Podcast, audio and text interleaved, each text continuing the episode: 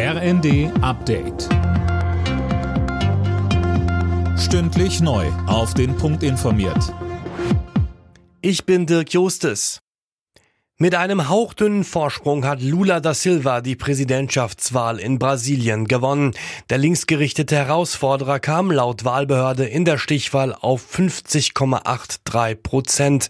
Amtsinhaber Jair Bolsonaro holte 49,17 Prozent der Stimmen. Mehr von Manuel Anhut. Und alle Augen richten sich jetzt auf den rechtsradikalen Politiker. Viele Brasilianer befürchten, dass Bolsonaro, ähnlich wie der abgewählte US-Präsident Trump, eine Wahlniederlage nicht akzeptieren wird.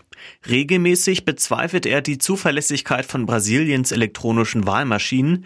Beweise legte er dafür allerdings nicht vor. Der Wahlkampf war mit äußerst harten Bandagen geführt worden. Dass Russland das Abkommen über die Ausfuhr von ukrainischem Getreide über das Schwarze Meer gestoppt hat, sorgt weltweit für Kritik. Außenministerin Baerbock schrieb auf Twitter, Millionen Menschen auf der Welt hungern und Russland riskiert erneut die Sicherheit von Getreideschiffen. Das muss aufhören. Die SPD warnt die Union davor, das geplante Bürgergeld im Bundesrat zu blockieren. Sie erwarte konstruktive Gespräche mit allen Beteiligten, so Fraktionsgeschäftsführerin Mast in der Rheinischen Post. Auch FDP-Generalsekretär Girsaray warnte die Union vor Parteipolitik in dieser Frage. In der Fußball-Bundesliga hat Union Berlin die Tabellenspitze zurückerobert. Die Berliner erkämpften sich ein 2 zu 1 zu Hause gegen Mönchengladbach.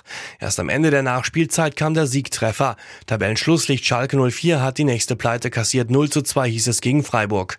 Hoffenheim und Köln trennten sich 1 zu 1. Alle Nachrichten auf rnd.de